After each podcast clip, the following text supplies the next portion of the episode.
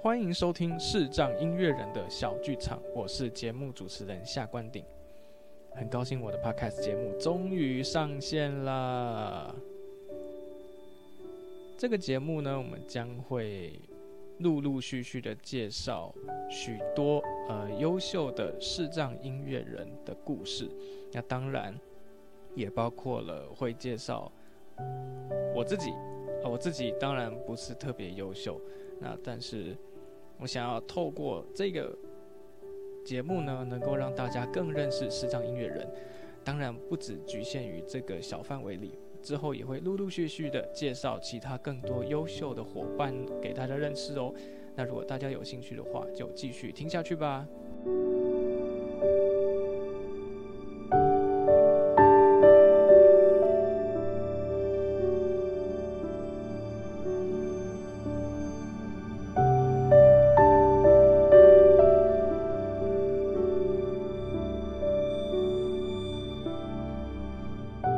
OK，那我首先先要跟大家稍微自我介绍一下我自己，呃，我叫夏关鼎，夏夏天的夏，然后关是当官的官，鼎三国鼎立的鼎。如果大家有兴趣的话呢，也可以上脸书搜寻小提琴家夏关鼎，就可以搜寻到我的粉丝专业了。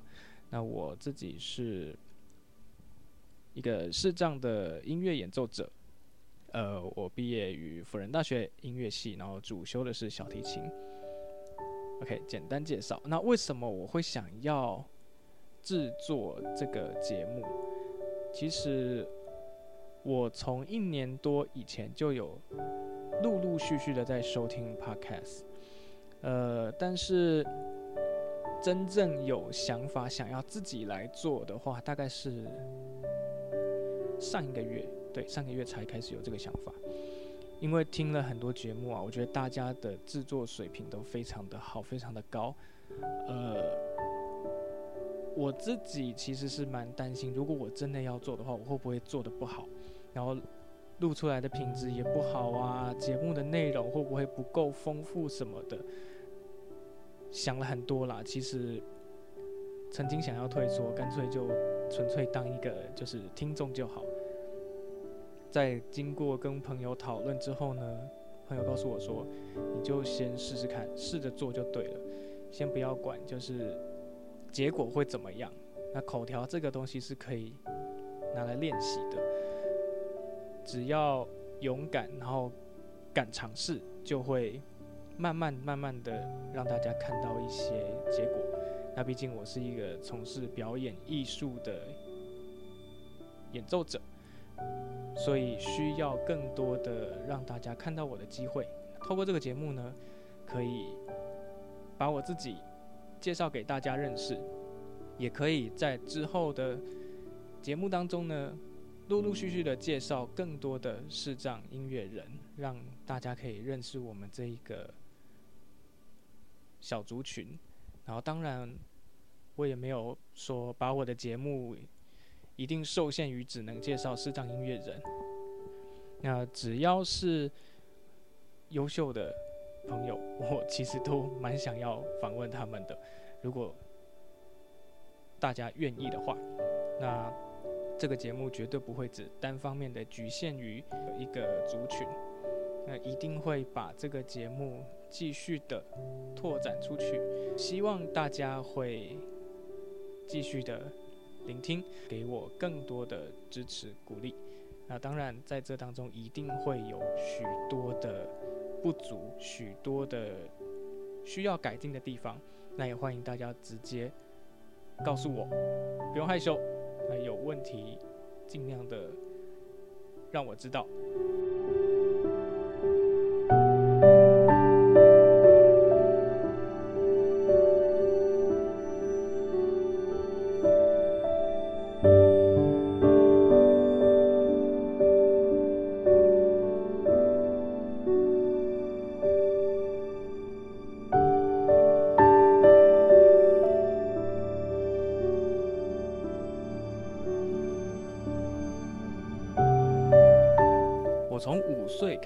钢琴。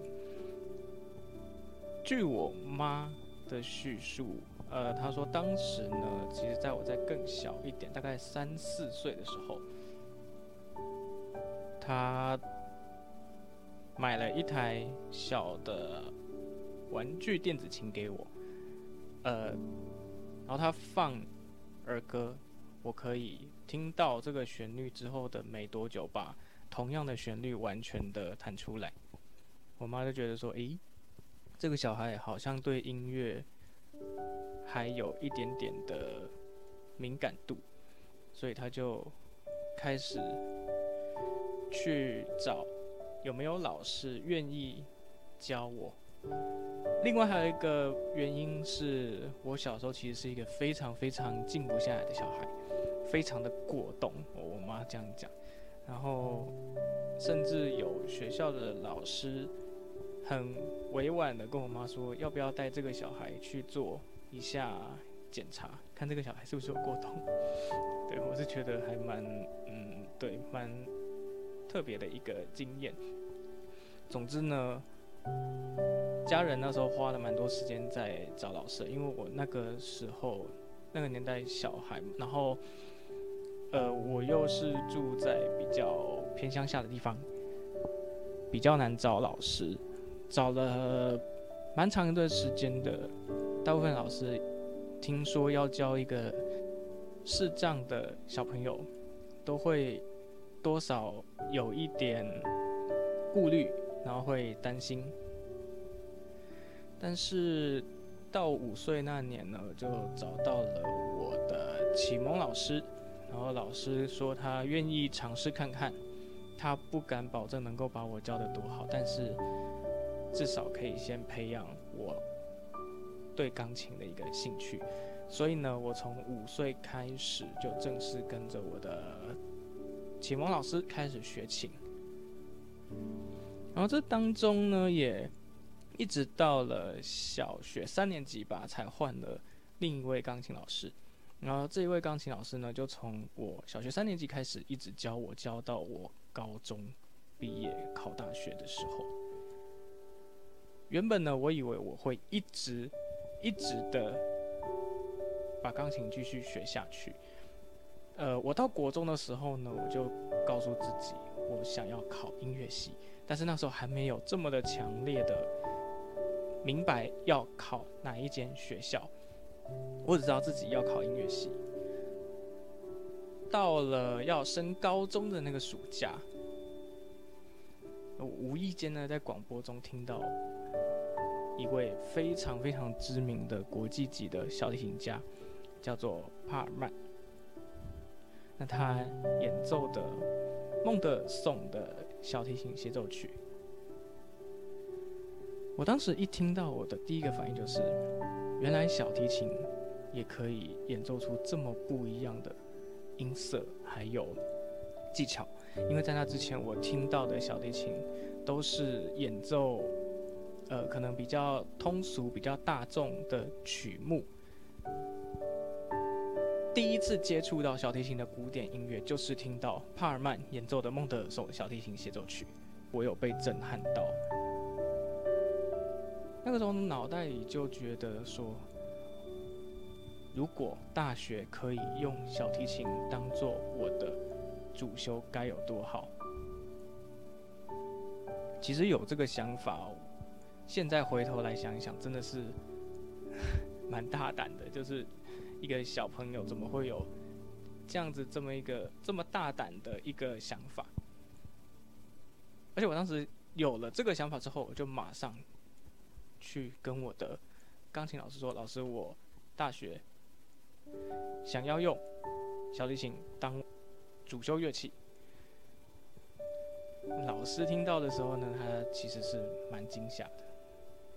他跟我说：“你钢琴学的还蛮不错的。”而且你学钢琴的时间非常的久，你突然间要用小提琴来当你的考大学的主修乐器，这样子是不是决定得太仓促了一点？他是建议我用复修就好了，啊，但是不要拿来当主修。他说，因为你现在已经要升高高一了，那你只有等于应该是不到三年的时间可以准备，这样子怎么可能来得及？OK，然后我跟老师说，就让我试试看，至少让我尝试看看吧。不管最后结果怎么样，至少我有去做了，不会后悔。老师说：“那不然你先说服你家人吧。如果你家人同意的话，那我就帮你。接下来就是要开始跟家人沟通了。这个沟通当然花了非常多的时间，差点闹家庭革命了。”不过到后来，家人还是接受我的选择，而且选择支持我。这方面我真的非常感谢他们。接着就是从零开始的学习。小提琴呢，对于视障者来讲，真的是一项非常非常难入门的乐器。这个如果大家之后有兴趣的话，可以，呃，我专门开一集节目来讲。视障者学小提琴会遇到的问题有什么？然后需要怎么去克服它？OK，总而言之呢，就是花了非常多时间在学习小提琴上，但钢琴没有放嘛。然后一直到了高二，那时候参加学校的弦乐团，可能有一点运气成分在，考到了学校弦乐团的小提琴首席。从那个时候开始，一直到高三毕业，就是都是担任学校的弦乐团的首席。这是我大概高中的时候学小提琴的一些经历。到了大学，其实我本来觉得我应该不会考上，可是不知道为什么，可能平常老师那一天对我比较好，对，然后就考上了。进学校的时候，本来是对自己还算有一点信心，觉得我知道我自己跟大家有差距，但是应该不会差太多。后来发现呢，嗯，其实我错了。我大一的开学没几天，我在琴房里听到旁边有人在练琴，拉小提琴，我一听，天哪，这个不是差一点点而已啊，这是天上地下的差别。哇，怎么会差这么多？好好的听听自己拉琴，再比比较看看学长姐的拉琴。天哪，怎么会？我怎么有办法这么烂？对，那个时候我真的心里想的就是，我怎么可以这么烂？我觉得有一点受打击，我甚至不敢在学校的琴房拉小提琴。我怕大家会觉得说：“哎，奇怪，他是怎么考上的？他拉成这样，为什么有办法考上？”那个时候真的挫折感很重。我甚至一度想要转学。我那时候连报名报名表都已经填好了，在即将报名截止的前一天。我觉得我应该跟我的主修老师稍微知会一下吧，一个就是一个礼貌，然后要跟我老师稍微讲一下，跟老师讲了原因，为什么我想转学啊？之后老师跟我说：“你确定？”但是呢，老师觉得你的耳朵是要在一个高强度的情况下接受刺激，你才会有进步。如果你真的转学了。新的这个学校能够一样提供给你这么高强度的刺激吗？我跟老师说，老师没有啊，我就想要想要离开音乐圈啊，我转的学校，我想要转历史系呢，就没有要打算继续念音乐啊。老师跟我说，其实你只是一个逃避心理而已。他说你是可以学的小孩，不要这么轻易的。就放弃，基础不好可以从头来。最重要的是，你不要怕别人怎么看你，把自己做好，大家自然而然就会看到你的进步、你的成长。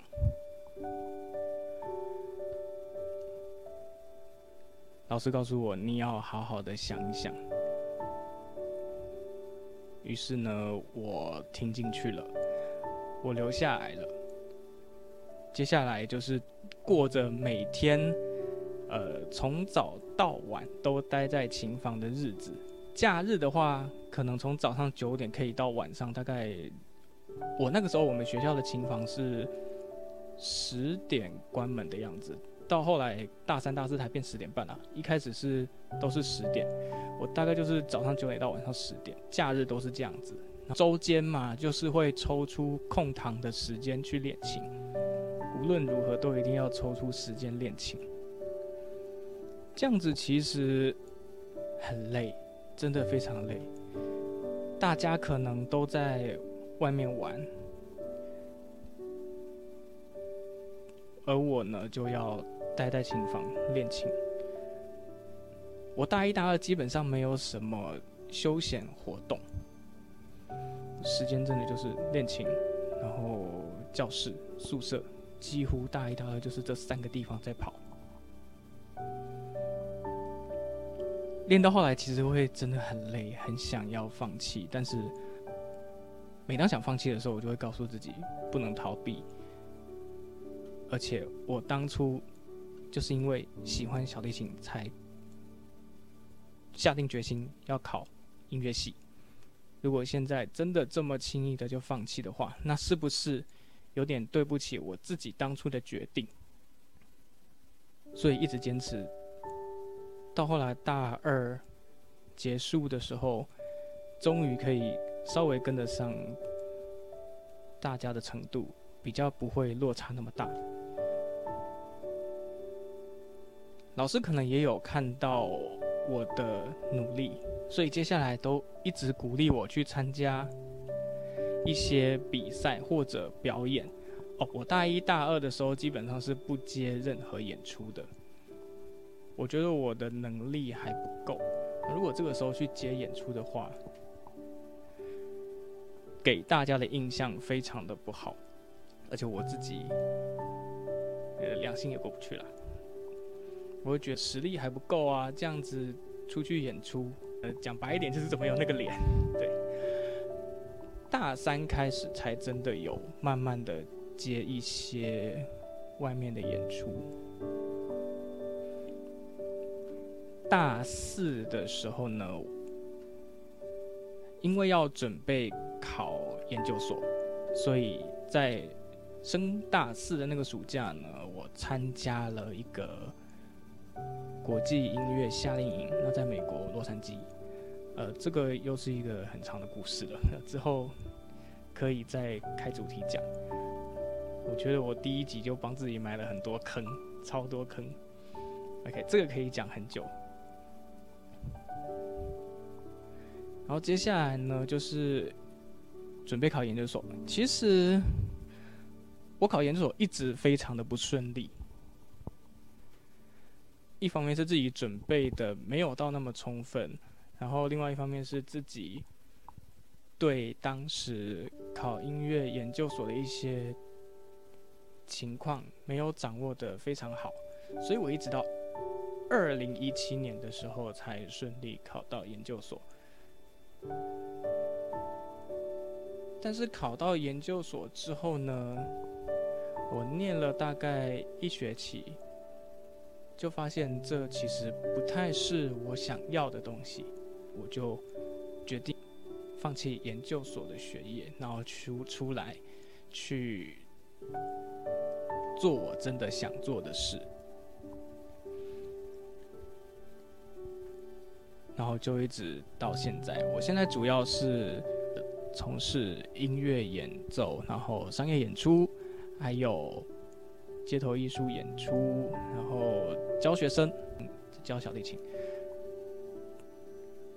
我比较想分享的是在教小提琴的部分哦，在教小提琴，我不只是教视障的小朋友拉小提琴，也有教一般视力正常的人拉小提琴。这非常需要沟通哦，因为我的状况毕竟比较特殊。OK，这个也可以开一集讲。今天真的非常多坑，之后可以一一的为大家补上。希望大家喜欢今天的一些简单的分享。我主要今天就是讲一些我的故事啦。如果大家有兴趣的话，欢迎上脸书搜寻“小提琴家夏关顶”，就可以找到我的粉丝专页。然后或者是订阅我的 Podcast，然后给我评论，然后或者是给我一些建议，都欢迎大家。那我们就下一集节目再见喽，拜拜。